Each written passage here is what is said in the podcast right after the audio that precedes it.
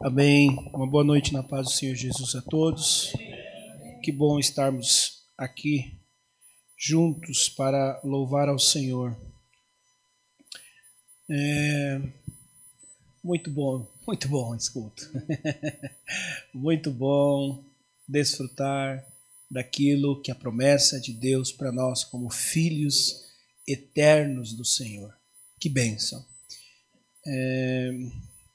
Tenho um tempo aqui para nós pensarmos sobre a palavra de Deus, sobre o Rony, esse garoto aqui, né?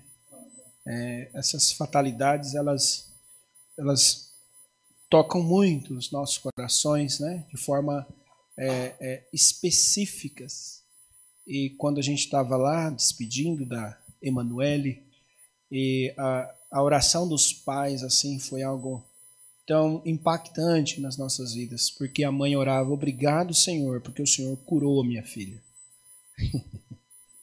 Às vezes a nossa mente não consegue calcular e entender e dimensionar o que passa né, na vida e no coração de um pai, de uma mãe, ou de um filho que tem um, um querido seu que está realmente terrivelmente sofrendo, né? Sofrendo. E eu queria fazer uma pergunta aqui neste momento. Os desdobramentos são de Deus, mas os desejos são nossos, ok? Então nós desejamos. A Bíblia diz que muitos são os planos dos homens, mas a palavra final vem de Deus. Então nós temos de pensar algumas coisas. Nós temos de, de desejar algumas coisas. Nós temos de orar sobre algumas situações. Nós temos de orar sobre todas as situações que envolvem a nossa vida e a nossa estadia. Por exemplo, tem alguém, quem tem aí uma, uma oração de pé de cabeceira aí que está orando há muito tempo, aguardando uma resposta do Senhor? Desses que levantaram as mãos, qual pode compartilhar aqui com a gente? Qual é a oração? Pode abrir, que não vai gerar escândalo. Alguém pode dizer? Você pode dizer? Salvação da sua família. Olha aí. A senhora por isso sempre, Dani. que legal. Só a Dani pode falar, né? Alguém mais pode falar da oração? Não tem problema, não tem problema. Mas eu sei que você tem uma oração é, que você deve aguardar uma resposta de Deus e muitas vezes nós até fomos ensinados, né, para não falar, para o diabo não, não atrapalhar. Agora, agora acho que o, agora acho que o, o Eli vai falar agora. Ai, ai que seria do José, né, se ele usasse essa estratégia de não falar nada, né, e de não poder comentar nada. Mas Deus tem os seus caminhos e a gente entende que cada momento é especial. Eu tenho orações também que eu tenho há muitos anos e tem orações respondidas, tem orações é, que o Senhor ainda me pede para aguardar um tempo. E tudo é no, no, tempo de Deus. Nós sabemos que o nosso tempo ele é cronológico. Nós andamos por um bichinho chamado relógio. Então, talvez você que olhou no relógio agora falou assim: Meu Deus, vou ter que aturar uma hora esse cara falando. é muito tempo. Mas o tempo de Deus, ele não é o nosso tempo. E isso nós precisamos compreender que na eternidade que nós já estamos, todas as coisas estão patentes, nítidas e claras aos olhos de Deus. Todas as coisas. Mas como nós estamos ainda encarnados, eu não lembro o nome dos autores, mas há uma frase muito interessante que diz: Somente quando este corpo liberar a nossa alma ou o nosso espírito, seremos de fato livres. Seremos de fato libertos porque hoje nós temos que lutar ainda com muitas coisas. Nós temos que enfrentar muitas e muitas e muitas situações. Então eu quero compartilhar aqui um, uma oração de um salmista que está relatado aí nos catálogos da sua Bíblia, no número 116. O salmo de número 116, ele é um salmo, nós. Obrigado, meu irmão. Quem dá um copo de água a um profeta tem direito ao céu. Quer ir agora?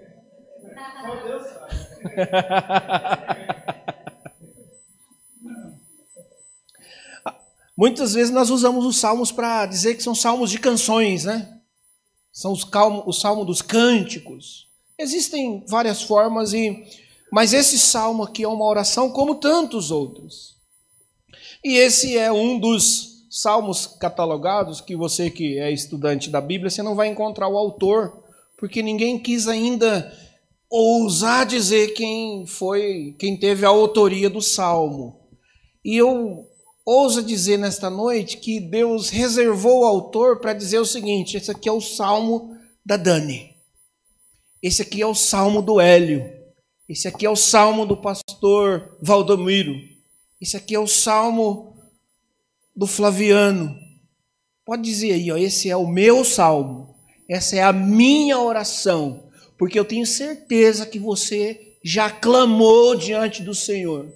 Eu tenho certeza que você em algum momento já achou que seria o último dia de vida, porque as suas emoções foram tão abaladas que você falou: ai, agora eu não sei nem o que eu vou fazer mais. Inclusive, foi uma das falas do Fábio, pai da Emanuele, que disse: e agora o que vai ser da minha vida sem a minha Emanuele? que eu tinha uma rotina de 24 horas à disposição dela. E agora, o que eu vou fazer? Alterou toda a minha rotina. Talvez um desavisado, alguém que não tenha ciência do que é ter um filho especial e diga se de passagem eu, eu não sei o que é ter um filho especial. Mas dizem que os filhos especiais são para revelar pais especiais. Revelam forças e atributos e níveis de amor que nós, como pais comuns, não sabemos. E lá na, na, naquele, naquela segunda-feira, o pai disse o seguinte: Você que tem um filho de cinco anos, você com certeza já chamou a atenção dele. Você já disse não para ele um dia? Você já talvez deu umas palmadinhas no seu filho de cinco anos de idade? E aí ele olhou para a filha dele e ao caixão e disse: A minha filha só foi amada. A única coisa que ela veio nesta terra foi para ser amada. Durante todos os cinco anos, eu só a amei. Então, olha que coisa interessante. Quando uns acham que ele está sendo. Agora ele vai ter tempo para algumas coisas, ele está preocupado. E agora que eu vou fazer sem essa programação na minha agenda? Então, o salmo aqui é um salmo de oração pelos, pelos, pelas linhas decorrentes aqui, nós vamos entender que este salmo é um salmo de alguém que está à beira da morte. É de alguém que está terrivelmente aflito. E ele começa esse salmo dizendo o seguinte: Eu amo o Senhor, porque ele me ouviu. Quando lhe fiz a minha súplica, ele inclinou os seus ouvidos para mim. Eu invocarei durante toda a minha vida. As cordas da morte me envolveram e as angústias do Sheol ou inferno, talvez pode estar na sua Bíblia, vieram sobre mim. Aflições e tristeza me dominaram. Então clamei pelo nome do Senhor: livra-me, Senhor. O Senhor é misericordioso e justo, e no, o nosso Deus é compassivo. O Senhor protege os simples. Quando eu já estava sem forças, então ele me salvou. Retorne ao seu descanso, ó minha alma, porque o Senhor tem sido bom para você. Pois tu me livraste da morte, livraste os meus olhos das lágrimas e os meus pés de tropeçar para que eu pudesse andar diante do Senhor na terra dos viventes. Então eu criei e falei: Estou muito aflito. Em pânico eu disse: Ninguém merece confiança. Como posso então retribuir ao Senhor toda a sua bondade para comigo? Então erguerei o cálice da salvação e invocarei o nome do Senhor Deus dos exércitos. Amém? Então imagina que hoje aqui é um culto de celebração. Um culto onde teve um irmão que estava lutando muito diante de uma questão e essa questão agora está resolvida. Ele pedira algo diante do Senhor e agora ele está feliz, alegre.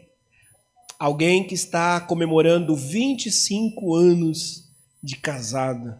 Deve ser uma festa muito linda. Eu estou prestes a fazer essa festinha de 25 anos de casado.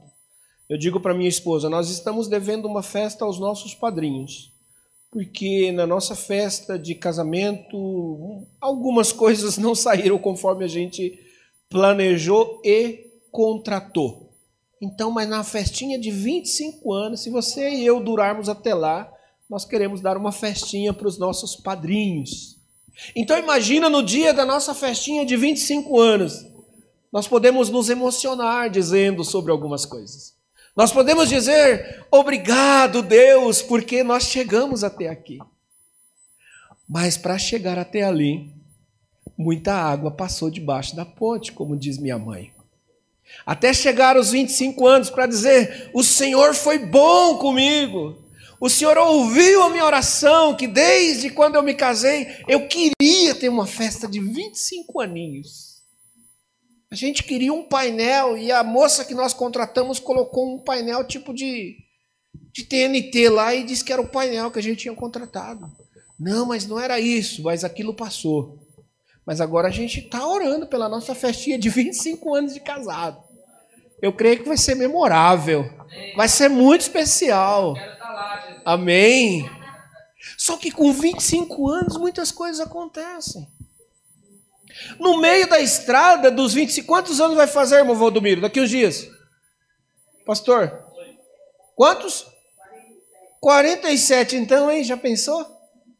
Festinha de 50 aninhos? Bodas de ouro. Eu tive o privilégio de realizar essa cerimônia do meu pai. O meu pai com 50 anos de casados, com muitas dificuldades passadas, com muitas oportunidades e possibilidades de não ser mais casado. No dia do, da cerimônia dos 25 anos de casado, ele disse: Eu não tenho nada novo para falar para você, meu amor. Dizendo para minha mãe: Eu vou repetir o texto de 50 anos atrás. Uau! que coisa linda. Repetir o texto de 50 anos, ou seja, ele fez uma aliança com as promessas que ele fez. Ele fez uma aliança com, aquela, com a esposa, a minha mãe, e agora 50 anos, eu vou só te lembrar. Eu prometo te amar, te respeitar na saúde, na doença. E foi ditando o texto que ele disse há 50 anos.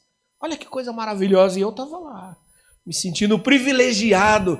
E eu imaginei quantas coisas o meu pai e minha mãe não falou para gente para nos proteger. Quantos choros e quantas lágrimas eles não contaram para nós. Mas no dia de 50 anos ele disse: Louvado seja o Senhor.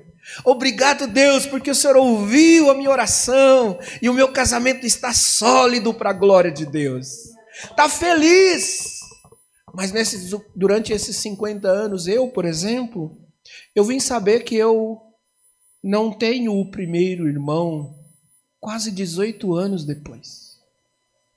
Porque o meu pai e a minha mãe, por terem o primeiro filho, então ninguém sabia dessa história. Eles sofreram um aborto. Então, para que falar para os outros filhos? E nós só viemos saber, eu, por exemplo, 18 anos depois de nascido, que o primeiro irmão nosso era falecido. E aí fomos perguntar: e aí, pai, por que, que você nunca falou isso? Porque a gente quis proteger vocês. Porque a gente não queria que vocês se preocupassem com algo que já se foi. Eu e a sua mãe choramos. Eu e a sua mãe passamos por momentos difíceis. Mas hoje estamos aqui louvando ao Senhor, agradecendo a Deus. Então, quando o salmista começa dizendo o seguinte: Eu amo ao Senhor, porque Ele ouviu o meu clamor, Ele ouviu as minhas preces, Ele ouviu, e eu tenho certeza que nesta noite há um, há um trabalhar específico de Deus para coisas que você já viveu, talvez não está percebendo, para coisas que você vai viver e você vai mudar o seu olhar a partir de hoje, para você olhar com os olhos corretos para as situações corretas da sua vida. Pensamentos que muitas vezes são pensamentos vagantes mas hoje, em o nome do Senhor Jesus, esse salmo, que é um salmo anônimo, você vai dizer: esse salmo é o meu salmo, é o salmo da minha vida, é o salmo da minha história, é o salmo da minha conquista e também das minhas dores, é o salmo também das minhas orações e das minhas lágrimas, porque eu choro diante de Deus e muitas vezes o pastor não sabe. Eu choro diante de Deus clamando por algo e a minha família não sabe. Eu choro pela salvação de alguns e esses nem sabem que eu estou chorando, mas eu choro diante de Deus e exponho as minhas lágrimas, exponho os meus sentimentos, porque, ó, que dias terríveis nós estamos vivendo, aonde nós temos que lidar com as nossas emoções de forma tão tão à flor da pele, vamos se dizer a seguinte a ponto que as emoções são muito abaladas. Hoje, enquanto nós estávamos celebrando ao Senhor no nosso culto pela manhã, recebemos uma notícia, um print de um de um querido, de amigos da família que passou por uma situação de divórcio ainda esta semana. Não resistiu à pressão do divórcio. Não resistiu. Catou uma Bíblia colocou no peito e se lançou do seu apartamento aqui em Osasco e se suicidou. Não teve condições de lidar com as suas emoções. Não teve condições de olhar para as pressurizações da vida, para as pressões da vida e chorar por aquilo e sentir aquela dor naquele momento, sabendo que daqui a pouco ele poderia dizer: Obrigado, Senhor, porque o Senhor ouviu a minha oração e eu passei por aquela tempestade. Quando nós formos olhar para aquele momento que Jesus está naquele barco e tem discípulos ali apavorados, eles estão confusos com tantas coisas e Jesus está dormindo no barco. Jesus está dormindo na tempestade, mas os discípulos, mestre, acorda. Você não vê o que está acontecendo? Olha a tempestade, não se dá conta que nós iremos morrer. Não se dá conta que as coisas estão indo de mal a pior. E Jesus está descansando. Nós também somos como esses discípulos que não conseguimos compreender não conseguimos encontrar a paz que Jesus tem no barco em meio às tempestades e nós queremos agitar. O mar já está agitado e a gente quer agitar Jesus também. A gente quer dizer para ele como se ele não soubesse dos nossos problemas. A gente quer informar Jesus: o senhor não está vendo? Olha aqui a minha tristeza, olha a minha dor, tem misericórdia de mim, entra nesse negócio. Aí Jesus fala assim: Eu estou no negócio, eu estou no barco, eu estou na situação, eu estou em meio à sua crise também. Afinal de contas, você é meu e eu sou seu, e nós somos um para a glória do nosso amado, para a glória do Pai, pois é esse o propósito de Cristo em nós glorificar o Pai. Que a nossa vida, que a nossa história, que a nossa tristeza, que a nossa dor, que os nossos, que as nossas solidões possa glorificar o Pai porque nós estamos aqui. Nós temos que viver com coisas terríveis. Nós vamos viver com UTIs, nós vamos viver despedindo pessoas, nós vamos viver com pessoas não querendo mais estar conosco. Nós vamos viver com pessoas dizendo: Eu não quero mais estar ao seu lado. E agora, porque essa pessoa decidiu não estar mais ao meu lado, e aí? O que eu faço? E agora, Arnaldo? Como é que resolve esse problema? Só tem uma forma de resolver esse problema, meu irmão. Só tem um jeito de resolver esse problema. Eu não sei qual é o seu problema, mas eu tenho certeza que em nome de Jesus você tem muitos problemas. Você tem muitas situações para resolver. Talvez seja um dos gatilhos pelos quais você está aqui hoje.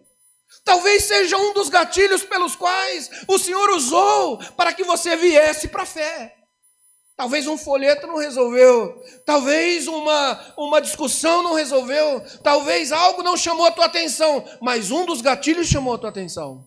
Qual foi? Talvez foi uma enfermidade, talvez foi uma separação, talvez foi uma crise financeira. E aí, através desses gatilhos, você reconhece aonde é o seu lugar, aonde é, aonde que o Senhor te chamou para reinar não é para reinar diante de homens. Então, quando eu cantava aqui hoje com vocês, quando eu louvava a Deus em canções aqui com vocês, eu pensando ao meu coração e dizendo: como é bom desfrutar da presença de Deus. Como é bom desfrutar da graça de Deus. Como é bom saber que nós somos amados do Senhor e que Ele tem tudo para nós. Tudo, tudo, tudo, tudo, tudo, tudo, tudo, absolutamente tudo. Então agora esse salmista que está celebrando a Deus pelas conquistas, ele se perdeu também na sua oração. Ele se perde também em momentos das suas crises. Na hora que ele está orando e chorando, talvez você que tem um vizinho que te perturba, que tem um som que grita muito alto, que atrapalha o seu sono, talvez na hora da sua oração não é que o Senhor o traga para a fé, muitas vezes é leva ele para longe de mim. Tira esse vizinho da minha, da minha bota, porque estava atrapalhando o meu sono. Talvez em momentos de crise financeira, não é para que a gente passe na, sobre aquela crise e avance para um nível diferente. Ó oh, Senhor, que porcaria é essa desse salário? Que que é isso? Eu sou o teu filho. Filho de Deus não pode passar fome. Já me ensinaram um dia no culto de ensino bíblico na igreja. Mas eu não tive tempo para examinar a palavra. Que quem ensina isso, na verdade, é Satanás, não é Deus.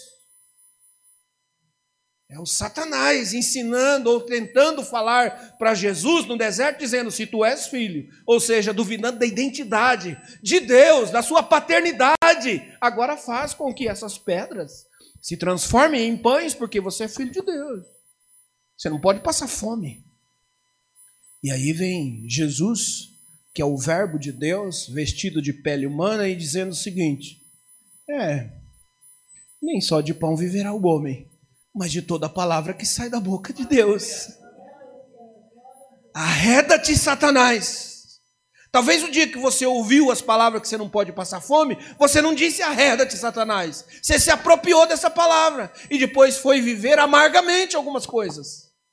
É em nome de Jesus que nós passamos por algumas situações, por algumas provas, e no meio das provas, no meio das tribulações, nós nos perdemos. Nós oramos coisas que nós não queríamos de orar e oramos coisas que não têm a ver com a palavra de Deus. Nós desejamos algumas coisas que não tem nada a ver com Deus, não tem nada a ver com o propósito de Deus, tem nada a ver com a palavra de Deus. Mas essa oração de alguém que estava tremendamente enfermo, ele louva ao Senhor e agora diz: Invocarei toda a minha vida, pois as cordas da morte me envolveram. As cordas da morte me envolveram. Então eu clamei pelo Senhor, dizendo: Livra-me, Senhor, pois o Senhor protege os simples. Quando eu já estava sem forças, Ele me salvou. Se tem uma coisa que Deus gosta, é de ver você e eu sem força. Deus gosta. Sabe por quê? Porque em momentos que nós conseguimos ter força para resolver alguma coisa, sempre se bate. Ah, é, é, quanto que é? É, 100, então eu tenho no bolso, eu consigo resolver. E se fosse 10 mil? Ah, não, 10 mil eu tinha que clamar ao Senhor. Ah, dor de cabeça? Tem um dor eu ali. Ah, mas não é uma dor de cabeça, é algo crônico que dura 10 anos. Não, não, e se for assim, tem que clamar ao Senhor. Ah, é uma situação que uma DR resolve. Ah, então você vai lá, conversa e resolve. Você vai lá e resolve. Então, é. São vários adultérios. E agora? Ah, não tenho condições. E aí diz o quê? Só Deus pode resolver isso. Só Deus consegue entrar nessa situação. Só Deus consegue entrar nessa crise. Só Deus pode transformar esse pranto em alegria. Ou só Deus consegue transformar essa crise em prosperidade. Só Deus. Mas por que, que a gente já não vai para o final? A gente ainda quer. Por quê? Imagina que o, alguém que está se afogando no mar, Flaviano que morou beira-mar, né? com certeza já ouviu esse entendimento. Que um salva-vidas não chega num camarada que está se batendo e já vai salvá-lo. Não, precisa esperar ele se bater, cansar, esmolecer mesmo as forças. A hora que ele tiver meio molão, quase afundando, aí o salva-vida pega até pelo cabelo e puxa. É fácil resolver. Então, imagina quantas vezes esse camarada, esse salmista, tentou lutar com as suas próprias forças. E ele diz que quando o Senhor resolveu, quando o Senhor o ajudou, foi quando ele não tinha mais forças. A mulher do fluxo de sangue também foi assim.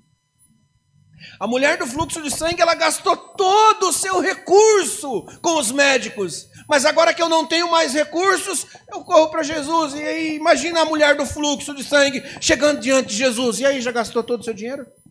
E aí, já gastou toda a sua força? Ah, então eu percebi, porque foi agora que de mim saiu virtude. A cura de Deus, o, o mover de Deus vem na nossa vida quando acabam-se as nossas forças. E eu venho nesta noite, em nome do Senhor Jesus, para dizer para você: você ainda está muito fortinho, você está tá com muitas forças, você está sabendo resolver muitas coisas. Qual que é a palavra de Deus? Se renda. Se renda. Porque agora, como é que eu faço? Primeiro eu me perco na oração. Primeiro eu estou extremamente é, arruinado. Eu estou com dores, eu estou à beira da morte, as dores e a angústia do Sheol me rodeia. E agora o Senhor me salva.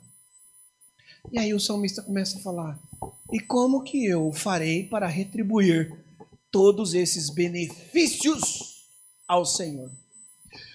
O que eu darei, talvez na sua versão, o que darei eu ao Senhor pelos benefícios que me tem feito?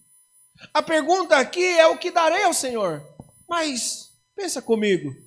Hoje você está aqui, já são 20 horas e 25 minutos. Talvez você já usufruiu hoje de benefícios que você nem prestou atenção. Você já usufruiu de benefícios que talvez você não consegue listá-lo para poder agradecer a Deus. Você levantou, você sozinho colocou sua roupa, você pode ter alguém do lado para poder te auxiliar caso você precisasse. Você teve sede e tomou um copo de água. Você teve fome e comeu um prato de comida. Você, com as suas próprias pernas, se dirigiu a este local, ou foi até o seu carro, usou inteligência, usou mobilidade, usou a sua capacidade de pensar, usou a sua capacidade de decidir e gerir sobre a sua vida. Uau, pastor, eu nem tinha pensado. Você foi ao sanitário hoje. Benefícios do Senhor sobre a tua vida. Você comeu com as suas próprias mãos benefício do Senhor sobre a sua vida. Você beijou os seus filhos na cama hoje, benefício do Senhor sobre a sua vida. Você pode olhar do lado, ver alguém, sentir alguém, orar por alguém, benefício de Deus sobre a sua vida. E agora o salmista olha para diante de tudo isso, porque a saúde foi restaurada. Ele diz: O que darei eu? O que eu posso dar? O que eu posso dar para ser grato ao Senhor? Então, imagina que se fosse você agora, eu vou me retirar. Vou me retirar diante da sociedade ou da cidade, vou no monte, vou no mosteiro, eu vou desligar meu celular, vou cancelar as minhas redes sociais e eu vou me consagrar ao Senhor. Eu vou tirar um, a minha vida inteira, eu não volto mais para a cidade. Então, rapidamente, nós teríamos um problema onde nós iríamos nos deparar com a nossa natureza pecaminosa. Com celular ou sem celular, irmão, existe uma natureza. Com marido ou sem marido existe a natureza. Com esposa ou sem esposa tem a natureza. O problema nunca está no outro, tá? A doença sempre está em nós, a natureza sempre está em nós. Mas a gente ainda consegue achar que o problema está no outro. E a gente se, se retira para dizer: agora não, é o seguinte, agora eu vou me, me consagrar. Então, rapidamente, temos uma, uma questão de, de resolver sobre a nossa natureza. E essa natureza, ela só pode ser recriada através do sacrifício de Jesus na cruz do Calvário.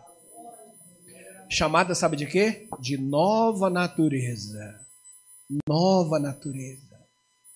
Se você tem uma nova natureza, você precisa romper o quanto antes com a velha natureza. Para poder viver conforme uma nova dieta, para poder viver conforme uma nova vida, para viver conforme a nossa cidade original. Ah, mas eu quero ser grato ao Senhor. O que, que eu vou fazer? Então eu pego todo o dinheiro que eu. Já tirou oferta hoje, mano? Daqui a pouco, olha, você vai ter uma oportunidade. Você pode pegar tudo que você tem no bolso. Você pode também pegar a conta da igreja e fazer uma transferência de todo o saldo que você tem em todas as suas contas, porque hoje é, é muito difícil alguém ter uma conta só.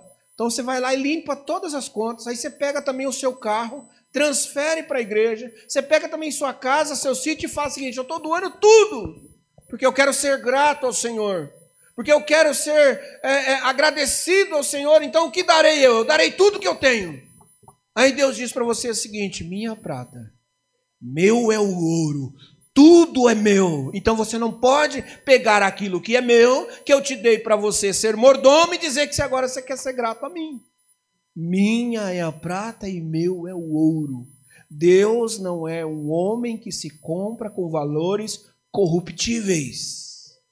Tudo isso que eu falei seriam corruptíveis. Só que muita gente fica pregando essas coisas corruptíveis para tocar o coração daquele que é incorruptível. Não é assim.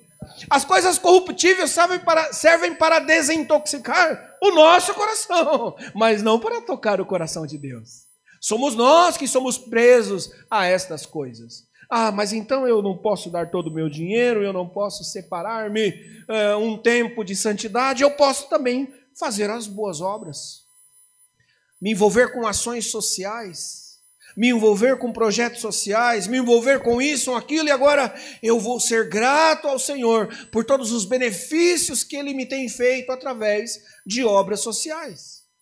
Pastor, qual que é a obra? Quantas cestas? Onde nós vamos? Vamos fazer. Nós precisamos ajudar o órfão, a viúva, o viajante, o necessitado. Vamos para cima, porque nós precisamos ser grato a Deus.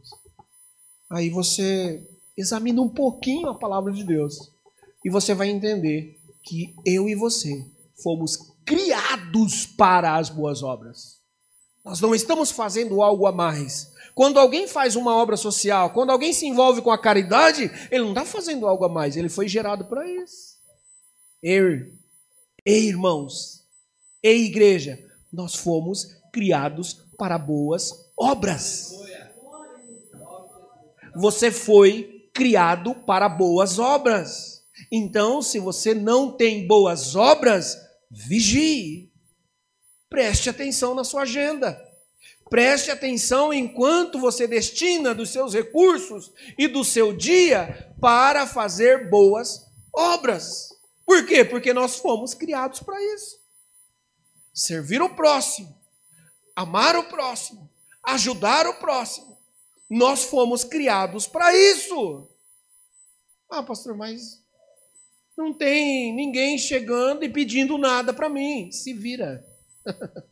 Vá procurar oportunidades. Se não tem, gere as oportunidades para manifestar as boas obras.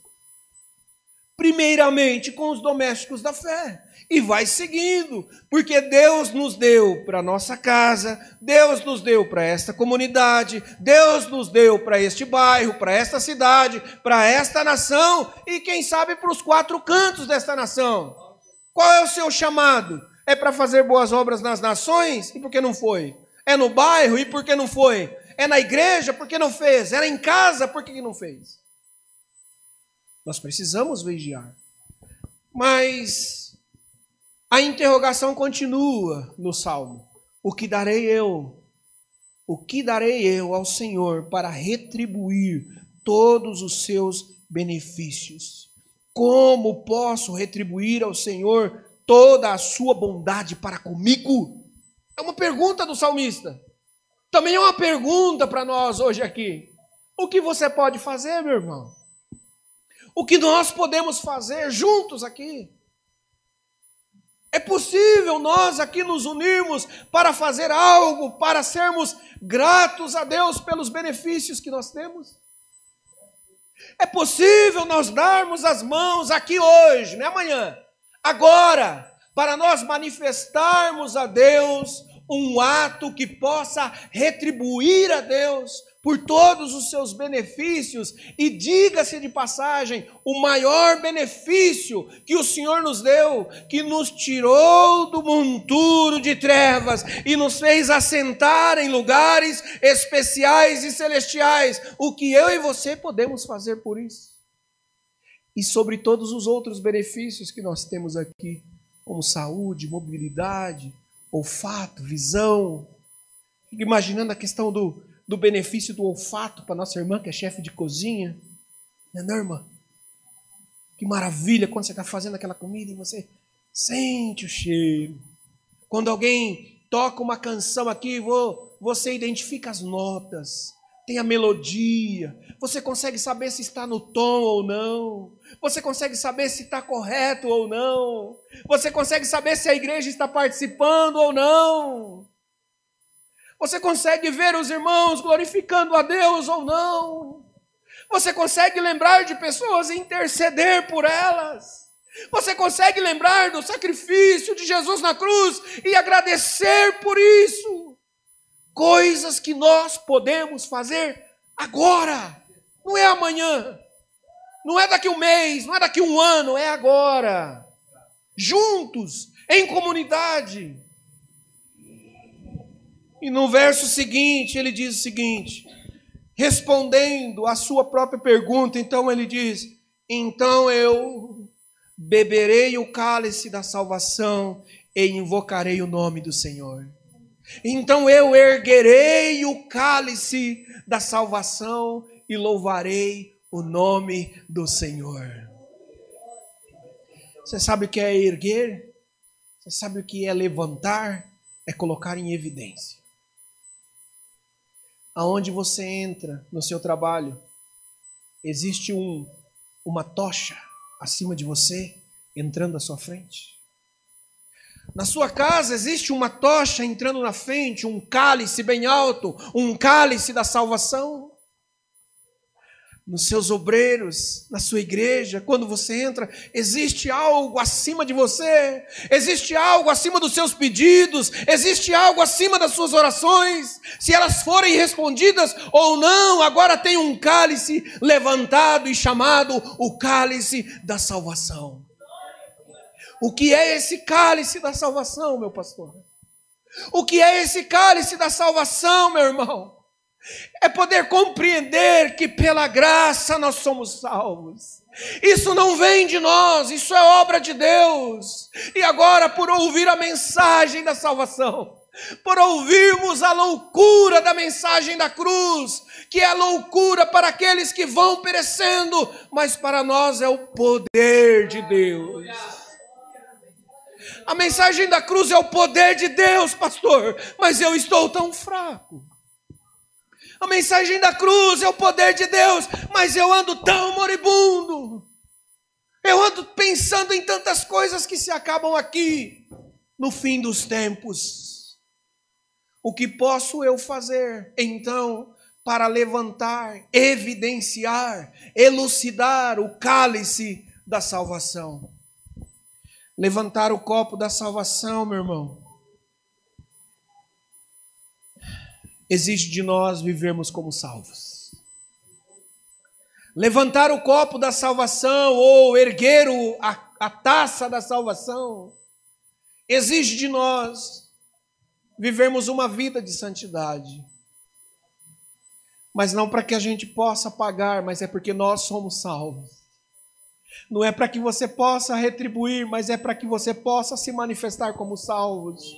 Porque há uma expectativa muito grande aí fora, meu irmão. Há uma expectativa muito grande lá na sua casa, naquele quintal, é você entrando e saindo. Há uma expectativa muito grande no seu trabalho. Há uma expectativa muito grande nesta rua. E essa expectativa é da criatura, essa expectativa é da criação, em que os verdadeiros filhos de Deus se manifestam manifestem, se manifestem como salvos, remidos, lavados pelo sangue de Jesus.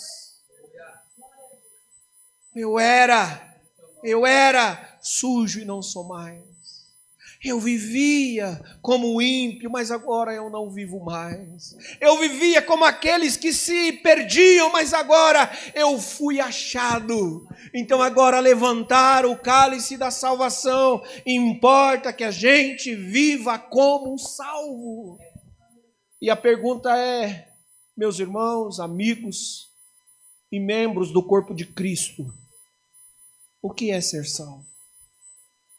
O que é agir como salvo, o que é negociar como salvo. Nós não fazemos algo para ser salvo, mas agora um salvo manifesta uma maneira diferente de negociar. Um salvo agora, ele trabalha diferente. Um, falho, um salvo agora, como que é que um salvo trata a sua esposa? O padrão é alto. O padrão do tratamento com a esposa e com o cônjuge é alto.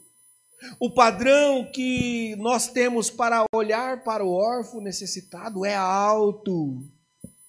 Então agora exige de nós, não para que a gente seja alcançado, porque nós já fomos alcançados. Nós já fomos iluminados. Se você está aqui nesta noite, eu não vou fazer essa pergunta. Você já foi iluminado algum dia? Eu eu ouso dizer, pastor Flaviano, que para uma pessoa estar aqui nesta reunião hoje, de alguma forma o Espírito já comunicou ele, dizendo: Você é meu filho, você é minha filha, eu te amo, eu quero ver você na minha presença, eu quero te usar como um instrumento nas minhas mãos, eu quero que você manifeste o cálice da salvação, eu quero que você faça isso, isso e isso, à disposição do reino de Deus. Essa é a expectativa. Mas a gente vive numa geração onde temos muitas pessoas que são salvas apenas na igreja. Mas na hora de negociar não é tão salvo. É salvo na igreja, mas na hora de estar em casa e resolver os problemas parece que não é tão salvo. Com certeza vocês já ouviram, e há um trocadilho, uma, uma informação que diz que uma filha procura o pastor e diz para que arrumasse um cantinho para morar na igreja. E o pastor pergunta: por que, que você quer morar na igreja, minha filha? Porque o meu pai aqui é tão bom. Porque o meu pai aqui na igreja ele é tão educado, mas chega lá em casa é tão diferente.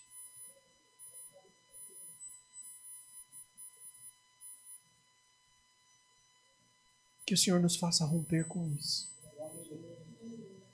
Que o Senhor nos faça homens e mulheres crentes, respeitando a Deus, respeitando as pessoas, aqui, na casa e onde nós formos, porque o reino não está dentro dessas quatro paredes. O reino está dentro de nós. E onde nós formos, nós vamos manifestar o reino. Onde nós formos, nós vamos levantar a taça da salvação, dizendo: não é obra minha, não é obra da igreja local, não é obra do pastor, não é obra da visita, não é obra da ação social, não é obra da santificação, é a obra da cruz que me alcançou, é a obra de Deus que foi realizada na minha vida, e aquele que começou a boa obra é fiel e justo para completá-la. E como é que se completa esta obra, pastor? A Bíblia diz que aquele que for fiel até o fim herdará a coroa da vida. Não é só até hoje, não é só até enfrentar o primeiro problema, é ser fiel até o fim.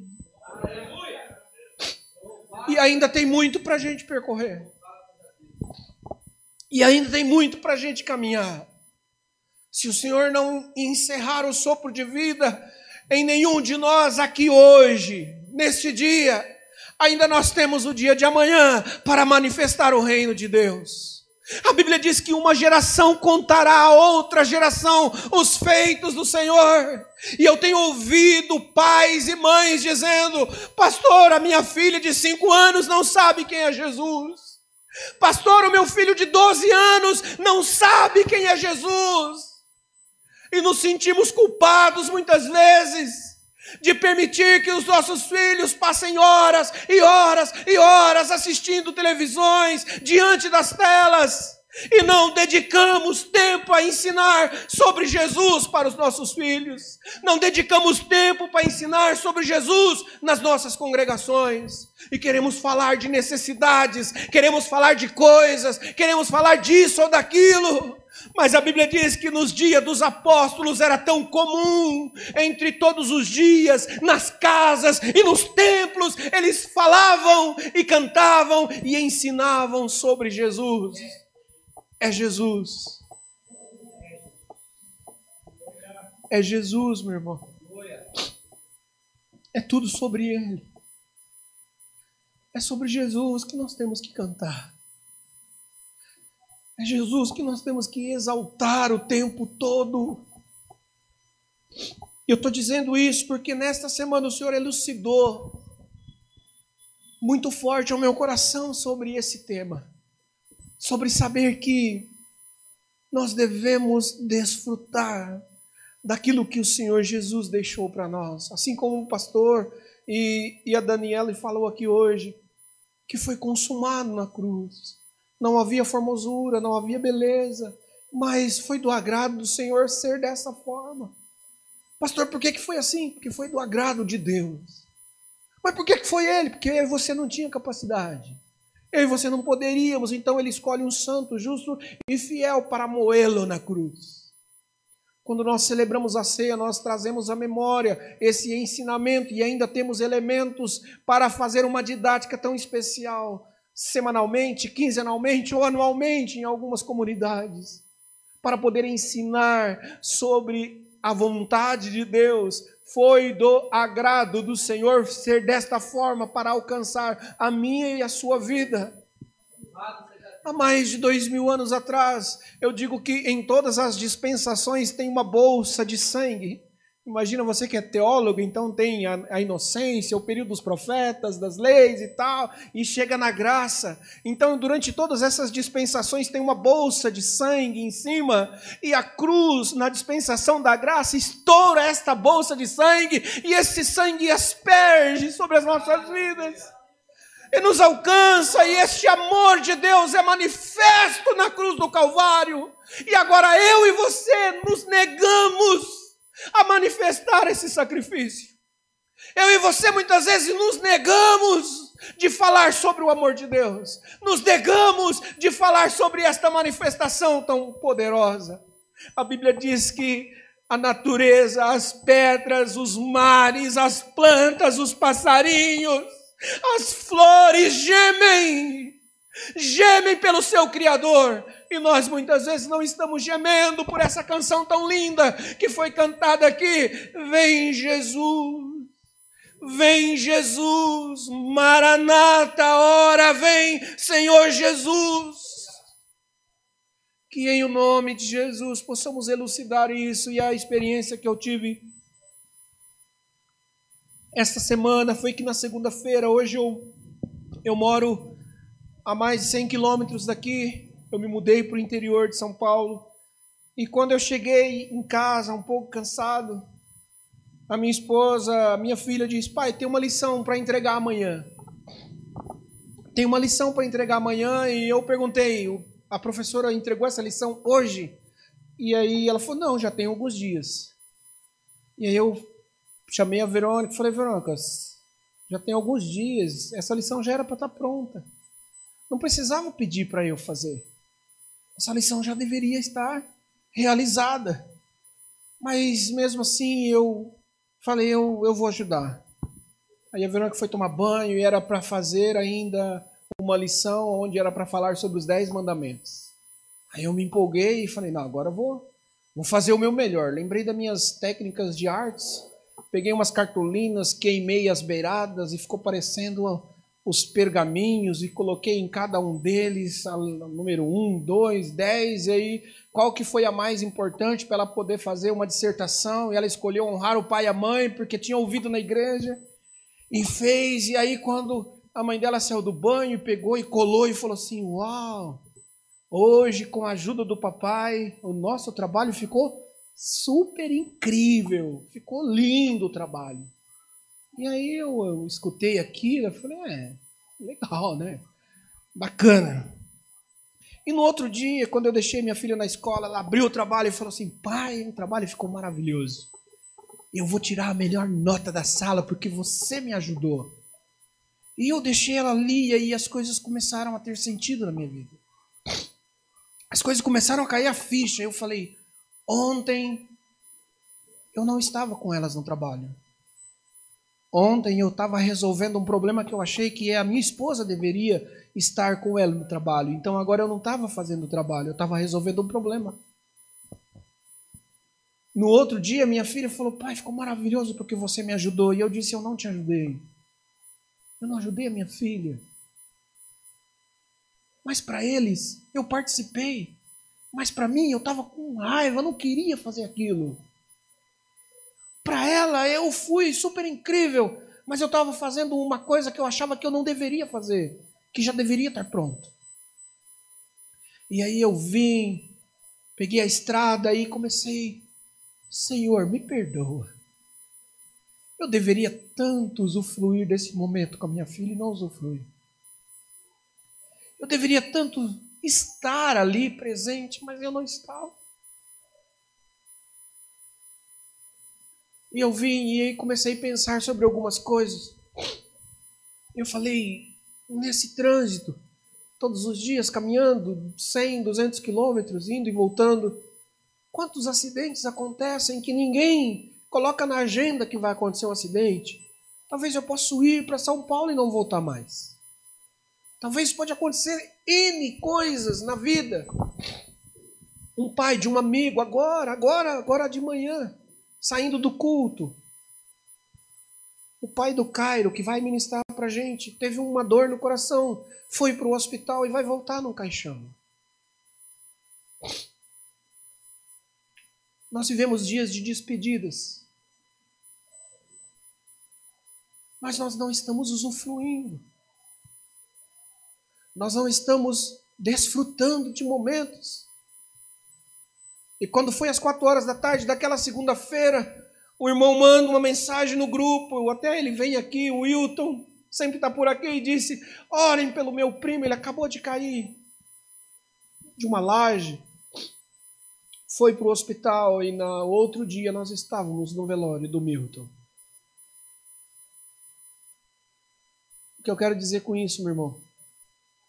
Hoje aqui tem uma tarefa para fazer. Nós saímos de casa com uma lição para fazer, mas talvez você levantou a mão, talvez você abriu a sua boca, Deus estava nos seus lábios, mas não estava no seu coração. Você estava no culto, mas o culto não estava em você. Talvez a virtude que desceu e foi manifesta aqui na vida do Flaviano, talvez foi só para ele. E nós não desfrutamos desta atmosfera que Deus nos permite realizar a mesa com os nossos filhos. E no outro dia eu voltei, eu comprei algumas coisas. E eu falei para Verônica: pode deixar o jantar comigo hoje. Que hoje eu vou preparar o jantar e eu vou estar à mesa com vocês. Se ela estiver assistindo, ela vai estar ouvindo isso pela primeira vez, como vocês, porque eu sabia que eu não teria condições de falar isso com ela naquele momento. Mas eu estou falando isso aqui hoje para que a gente possa desfrutar dos momentos, meu irmão. Às vezes a gente canta uma canção porque o pastor disse agora é hora de cantar. Mas a gente não canta essa canção como se fosse para Deus. A gente não levanta esta canção como estarmos levantando. Eis aqui um salvo por Cristo, eis aqui um que era perdido e foi achado, e canta, Maranata, ora vem, Senhor Jesus. Ai, Maranata, Ora vem, Senhor Jesus. Ah, foi na cruz. Está escrito na Bíblia. Está escrito, então a gente canta porque está escrito. Tem uma letra, colocaram até uma letra para a gente cantar. Mas é muito mais do que isso. Levantar o cálice ou a taça da salvação é você mergulhar. O Abimael disse que hoje pela manhã aqui estar envolvido não é você, não é você pegar e pegar um, o dedo e passar no bolo e dizer o seguinte: eu estou envolvido com esse bolo. Não é pegar o bolo e se melecar todo, meu irmão. É se envolver por inteiro. Vocês aqui, como Igreja de Cristo, já ouviram muito bem falar da missão integral, a missão na íntegra. É o homem todo, é o Cristo todo, o Evangelho todo, para o homem todo. Então não é um pedaço. Não é uma religião à la carte, o evangelho, que você escolhe, ah, eu quero isso daqui, mas eu quero também um pouquinho da Seixonoye. Eu quero um pouquinho daqui, mas eu quero também um pouquinho do Espiritismo. Eu quero um pouquinho disso aqui, mas eu quero também da, da, da mensagem positiva. Não, não é assim. É viver como um salvo em Cristo Jesus. Desfrutando o que é levantar o copo da salvação. E eu peguei um trechinho aqui de Hebreus 6, levantar o copo da salvação, 6 e 4, é para aqueles que foram iluminados. É para aqueles que tiveram seus olhos abertos. Levantar o copo da salvação é para aqueles que tiveram os ouvidos desobstruídos. É esses que o Senhor tem uma tarefa de levantar o copo da salvação. O que é levantar o copo da salvação? É para aqueles que provaram do dom celestial. Você já provou do dom celestial? Das aqueles que participaram do Espírito Santo. Levantar o copo da salvação é para aqueles que se tornaram participantes do Espírito Santo. Ou seja, você estava indo para uma direção, o Espírito Santo diz: Ei, não é por aí não, é para cá. E você consegue ouvir, porque ele abriu os seus ouvidos. É para você, meu irmão, para levantar o copo da salvação.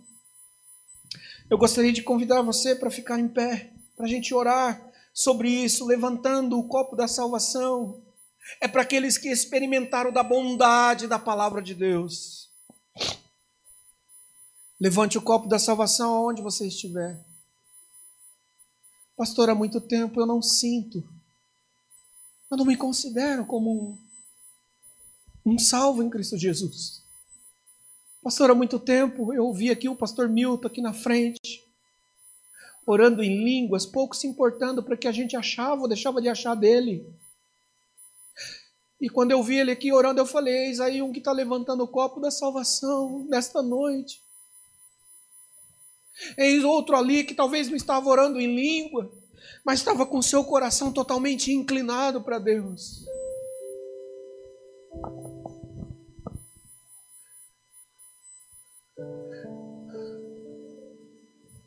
O Senhor tem mais para nós como igreja, irmãos. O Senhor não nos reuniu aqui à toa. O Senhor não está te reunindo nesta comunidade, nesta igreja local à toa, só para dizer que você faz parte de um ministério. Só para dizer que você tem um cargo eclesiástico. É muito mais do que isso. Deus tem saudades de muitas lágrimas. Deus tem saudade de muitos cânticos espirituais.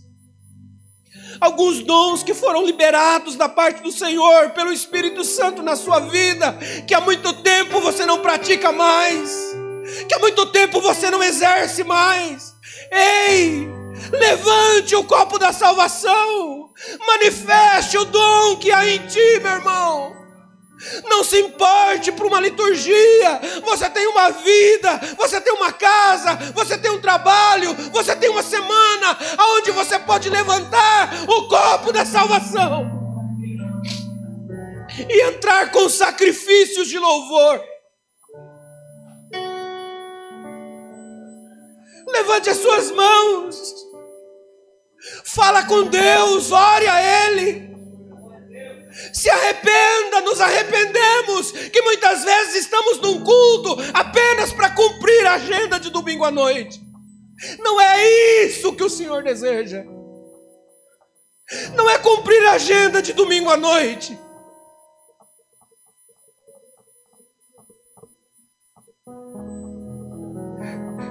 O que o Senhor não rejeita é um coração contrito e quebrantado. Então, Deus, eu oro. Quebrante os nossos corações nesta noite. Quebrante os corações nesta noite, Senhor, rompendo com todo orgulho, com todo ídolo criado por nós. Vem com teu Espírito, Senhor, e abre os olhos do entendimento. Que a gente possa orar pelos nossos familiares. Que a gente possa manifestar a tua salvação aonde nós formos, ó Deus. O Senhor já nos deu tantos benefícios. E nós ainda ficamos pedindo por coisas, por presentinhos que se acabam no fim dos tempos. E o Senhor olha para nós e diz: Eu te dei um presente eterno. Eu te dei um presente eterno que a traça, que a ferrugem não pode acabar. É uma coroa incorruptível, é um presente de graça, é um cálice da salvação que foi derramada sobre a minha e sobre a sua vida.